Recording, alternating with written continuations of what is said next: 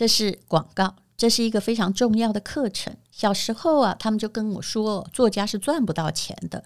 我当然也不能说我赚得到钱，但是我发现呢，事实上每一笔订单后面都有文案力在推动。如果你自己的任何的短文都写不好，那么你的人生也抓不到重点，你的确赚不到钱。所以这个时代，文案力是你最强大的武器。自媒体更需要好文案。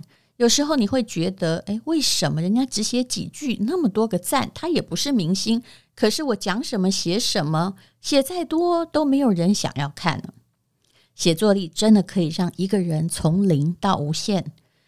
我知道写作力让我从没有背景走到了现在，文案力更可以变成你的印钞机。透过好文案就是你的印钞机，这堂线上课程教你二十三种一学就会、完全切中人心的文案技巧。其实总共的修业过程不到三百分钟，你也会知道怎么样做电商。那这一点我自己实验过了，我不能告诉你是哪一个电商，但是我不会说谎话。我曾经用文案帮一个电商写出了疫情这三年的十亿业绩，所以文案力一定是你的人生的印钞机。我们在 Press Play 等你来上课。当然，我是老师，另外一位老师就是最会教写作的蔡启华。他以前呢，他的文案也得过了广告金像奖。所以上这堂课程，你不只会写短文，先写短的，再写长的，好不好？然后还可以精进你的文案赚钱能力。详情请看资讯栏的连结。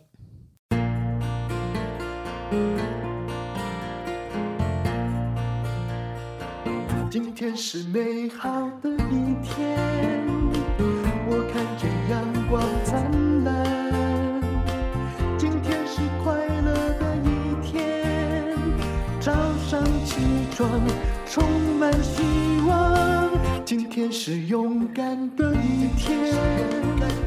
没有什么能够将我为难。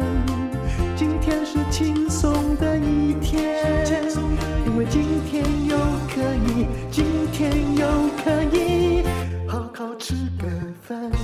欢迎收听人生实用商学院。我最近看了一本书，非常的有趣哦。有时候啊，翻译书很不靠谱。为什么呢？就是看起来书名很赞，但是里面的逻辑好像不是本国可以接受的。但是我最近看了远流出的欧洲演讲比赛冠军的德国式逻辑陈述法呢，我觉得里面有一些非常有趣的东西。因为说真的，欧洲人说话跟我们说话恐怕就是隔了一个语文。我觉得他们讲的恐怕跟我们讲的。有很大的差别，这就是有时候看译本哦，因为民情不同，看得雾煞煞的原因。可是这本书呢，有一些值得参考的地方。我先来跟各位讲，我觉得最有趣的叫做：如果你想要有说服力，那说服过程中有什么禁忌不应该犯呢？里面呢有一句话，很适合用来形容酸民，也就是。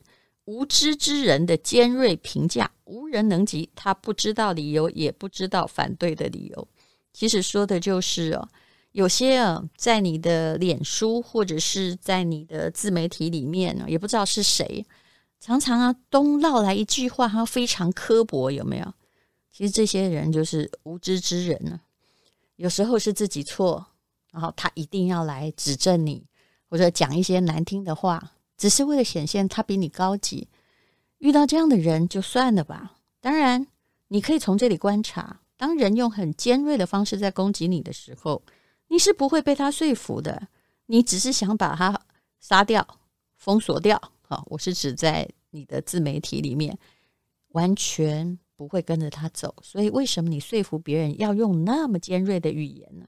这就好像有时候出现，嗯、两个党啊。正在呃抢票抢得很凶的时候，你常常会听到，哎，某个司机就把跟他政见不合的乘客赶下车，这是何必呢？被你赶下来的人只会更恨你支持的这个党，觉得大家都是这么没水准，如此而已，不是吗？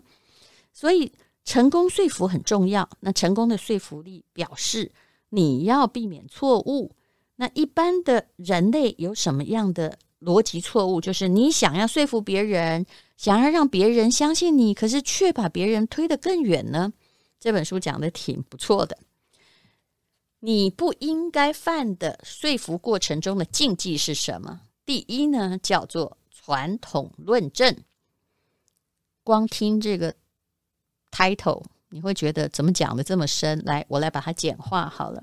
也就是有些人会告诉你说，这个我们以前都是这样做的啊，以前这样做就是有效啊，我们就不要改啊。或者是，嗯、之前呢，我爸爸告诉我什么啊，就是这样啊。这句话很多人在公司里都常常会听到。为什么这是一种错误呢？以前都这样做，不代表现在做就是最好的选择。新的科技和思维也可能是更好的解决方式。以前这样做是最没有说服力的。我很记得我在社会新闻中曾经看到有一个人呢、有一个爸爸，他因为家暴打小孩打很凶，然后就被告到了。法院里面去，法院说：“你怎么把小孩啊打成这个样子？”其实小孩的其他亲戚来帮忙告这个爸爸。这个爸爸说：“我爸就是这样打我的，所以我这样打他有什么错呢？”结果法官就看着他说：“因为这个爸爸大概也不是什么有固定职业的人。”法官看着这个爸爸说：“你爸爸这样打你啊，你就照着做啊？请问你爸有把你打好吗？”哇！我觉得这是我在社会新闻上看到最有水准的一个记者描述的法院现场，所以不要老是告诉人家就之前就这样啊，嗯，好，那么禁忌二是什么呢？禁忌二就是用大多数人来压一个人，大家都这么说啊。每次我在做什么，我都会遇到旁边的人，但是后来这些人渐渐少了，因为。我是觉得哦，就唱衰的乌鸦身边真的不要太多。我做什么时候，他说，可是大家都不是这样。我说，请问大家是谁？你要不要举出例子来？好，假设说，呃，我到这个年纪还在录人生实用商学院啊，每天还呃活得这个很有兴致。那人家就说啊，人家在你这个年纪都在退休。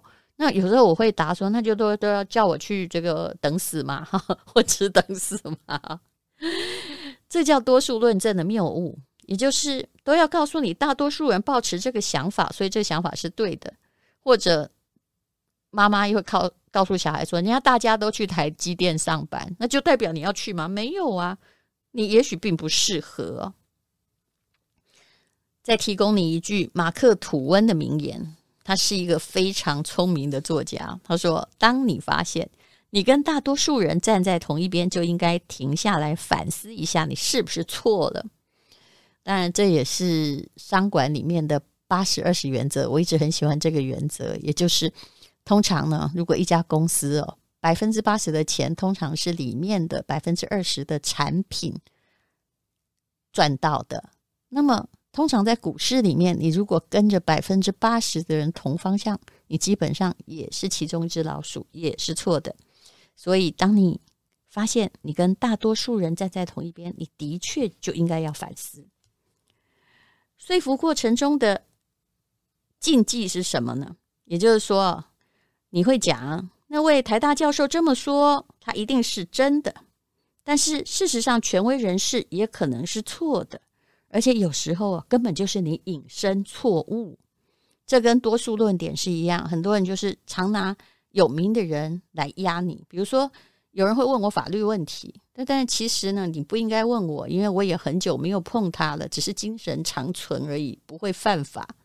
但有些人来还故意来问你，然后你跟他说，其实你这个案子打下去应该不会赢吧？他就说，人家我表哥啊是律师，人家他真的有在职业，他说我会赢，那你就干嘛问我呢？你就会赢啊。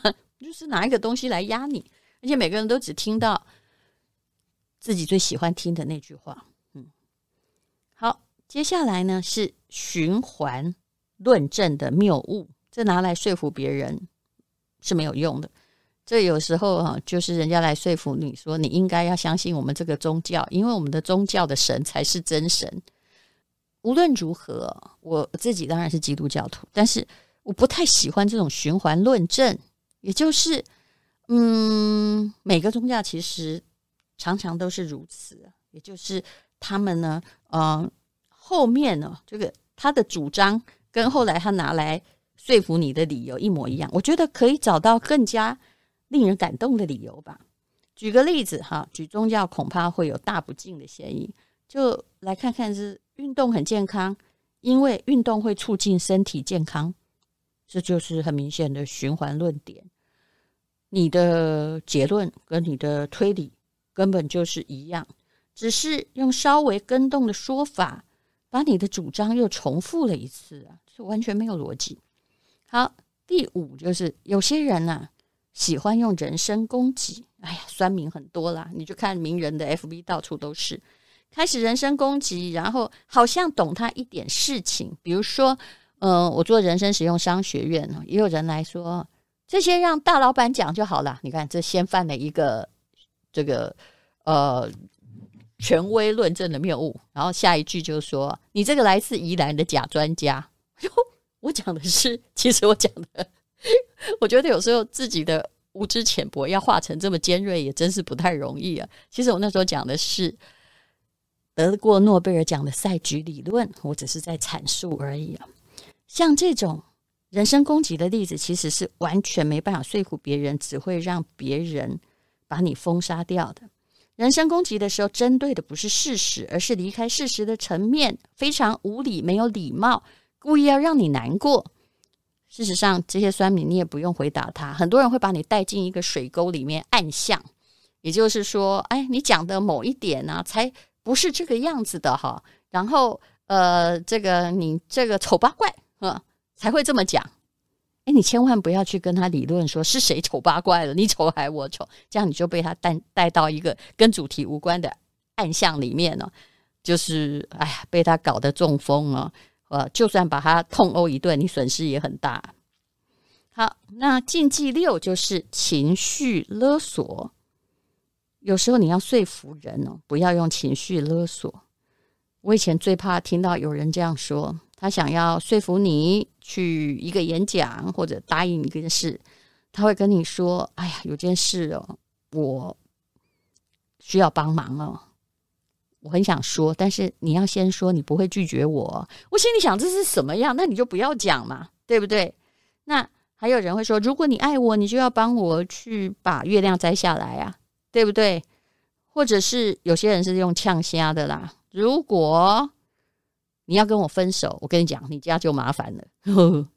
所以呢，情绪勒索也是一种谬误，他没有提供理由，他的目的只是要让你害怕，或者呢，呃，希望你滥用同情心，蒙蔽你的理智，或让你沉不住气。会情绪勒索的人，我其实是觉得不是很可救药，你最好离远一点。我这样讲是最为简单哦，否则你的人生呢，永远会在他的操控之中，而他自己又不明白他的方向何在，就是那种没有 GPS 又要导航你的人。有禁忌七，叫做举证责任的导致哦。其实呢，他提出主张，他要自己给出理由，可是他常常会跟他说：“那你为什么要这么做呢？你告诉我理由何在？诶，你为什么要跟他交代啊？没有要交代吧？是不是？而且有些人呢，他会用一种方式啊，比如说有一次我坐计程车去搭飞机的时候。”这个司机，我感觉他真是一个可怕悲观主义者，希望我永远不要再搭上他的计程车。他竟然对一个要去机场的人说什么呢？他说：“最近飞机常常掉下来，哈，哦，其实你应该知道，我只差没跟他说，飞机掉下来几率比你遇到车祸的几率少很多。但是，诶，他会拿最近的某一个事件，然后故意来。”恐吓你，因为他想要看到你有没有什么样的反应。哎呀，也难怪啊！我觉得他人生大概不会活得很成功，因为连对一个陌生人这句话你都讲得出来。好，禁忌八呢，就是所谓的先验论，不要拿先验论来说服别人哦。这位作者很有趣，他是一个德国的演说专家。他说，其实。先验论中最有名的例子是美国独立宣言的前言。他们说：“我们认为这以下真理不证自明，就是下面就是永远的真理了。人人生而平等，造物者赋予他们若干不可剥夺的权利，包括生命权、自由权和追求幸福的权利。”这句话虽然听起来挺温暖哦，那真的有一位造物主，或者是真的人类生而平等吗？没有，这是他的前提。他要讲天赋人权，也就是没有提出任何理由，就是告诉你就这样，不可动摇，要福音领导。其实很多的政治都用的是这一招，你自己心里明白就好了。嗯，好，那么禁忌要说服人家不能用的呢，有一个叫做以偏概全的论点，你会听到说，哎呀，你要当艺术家。可能只有死后才会出名哦，其实这是不对的。死后不出名的很多，死后出名的恐怕也只有梵谷等少数，有来有一些印象派的画家等几个人。也许也有人会跟你说：“我要休学。”你看人家没有大学文凭还是很成功啊！看看贾伯斯、比尔盖茨啊，他们都没念下去。你这个也是以偏概全，你刚好举了两个没念下去的最伟大的人，但是。那个人并不是你呀，你也看过更多大学没念完休学，但是后来没得混的人，不是吗？好，那第十个在说服别人的禁忌叫做道德绑架。我为什么我觉得他这个十个禁忌非常可爱呢？因为东方人也常常这样，就道德绑架，然后动不动就说：“哎呀，你这样子啊，就是眼睛里面根本没有你爸妈存在。” 随便给你道德绑架，爸妈也常常这样跟你说，你这样就是不孝啊，对不对啊？你竟然敢违抗我的旨意哦！所以很多人呢很会用道德的绑架，可是呢用道德绑架哦，我都觉得这是一个逻辑谬误，就好像当时呃《三国演义》里面哦，曹操杀孔融，就孔融让梨的孔融用的理由。其实就是一种道德上的指控。